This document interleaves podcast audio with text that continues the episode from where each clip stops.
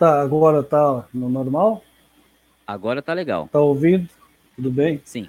Legal, Neil. Vamos assim num resumo. É, sim, mas foi online, né? Foi online, através de apertando um clique assim, até então, né?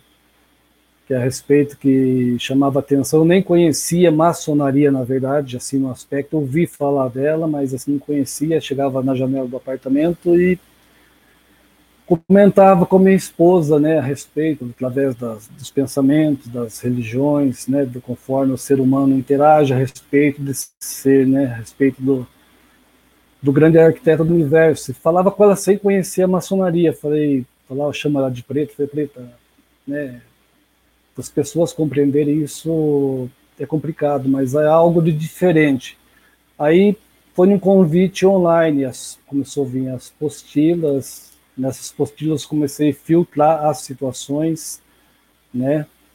Até saiu um pouco fora dos seus limites. Foi quando conheci fatos maçônicos, se o Marcel permite, né? Ali, canal Transcendência do André Muniz, bode pensando. Então, nesse filtro, é, não existe convite online, né?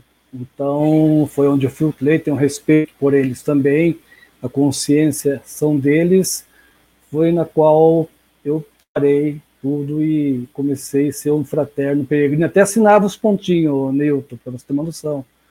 Quando comecei a conversar com o irmão, irmão caro, o professor Luiz Miller, eu assinava os três pontinhos e depois no WhatsApp eu mandava, professor, esquece os três pontinhos, tá? Aqui, eu sou um peregrino até então.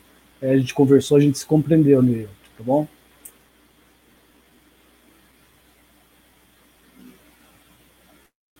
É, é, é uma pena. Você, o, o Márcio estava contando para mim antes da gente colocar a live no ar essa história dele. É uma pena como tudo aconteceu. Ô Márcio, você já mostrou para alguém, para algum, para alguém não, para algum maçom? Você, você conhece bastante maçons, a gente vai entrar nesse detalhe um pouquinho mais à frente. Mas você já chegou a mostrar para algum maçom essas apostilas? Hum, não, cara Marcelo. Assim, o que eu mandei foi o porque já tinha recebido um convite para ir numa reunião em São Paulo